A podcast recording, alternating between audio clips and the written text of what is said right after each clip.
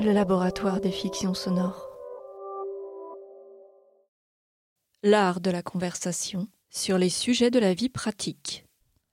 À table, La maîtresse de maison. elle demande ce qu'elle peut offrir.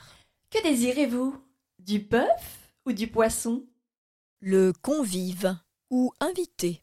Le convive indique ce qu'il aime le mieux. Cela m'est parfaitement égal. Je mange de tout. J'ai une faim de loup. Vous donnerai-je Servirai-je Offrirai-je Un peu de viande Très volontiers, madame. Je veux bien, madame. Puis-je vous offrir du rôti Je vous en demanderai un peu. Voulez-vous prendre un peu de salade Désirez-vous du roast beef J'accepte avec plaisir. Prenez donc un peu plus de cette langouste. Je le veux bien, merci. Un petit morceau de poulet maintenant. Mais un très petit morceau, je vous prie.